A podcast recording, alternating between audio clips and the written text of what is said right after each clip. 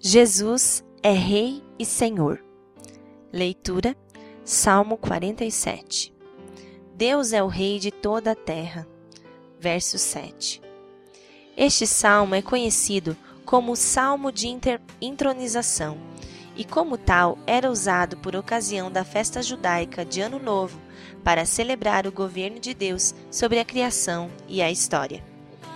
É um equívoco grave pensarmos que Deus seja entronizado pelo louvor de qualquer ser humano ou de algum outro ritual mágico. Ao contrário, Deus já está no trono, como sempre esteve e sempre estará. O salmo nos convida a reconhecer e proclamar a Deus como Rei de Israel e do universo.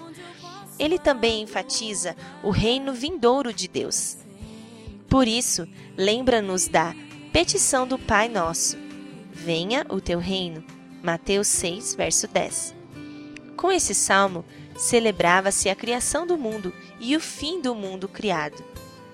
Na adoração no santuário, o povo de Deus era tomado pela fé na futura consumação do reinado de Deus. O povo rejubilava no fato de que Deus é rei sobre toda a terra e seu reino será um dia consumado. Dessa forma, os governantes de todos os povos, juntos, serão abençoados como o povo de Deus de Abraão, cumprindo-se assim a promessa feita a este. Gênesis 12, verso 3. O que Deus prometeu a Abraão vale para todos os que creem em Cristo como seu único Senhor e Salvador, sem distinção de raça ou cor. Sim, Jesus é Senhor e Rei sobre tudo e sobre todos. Por sua morte e ressurreição, ele veio a ser Salvador, Senhor e Rei. Você já entregou sua vida a Jesus? Ele é o Salvador, Senhor e Rei de sua vida? Ele reina sobre todos os seus planos, sonhos e decisões?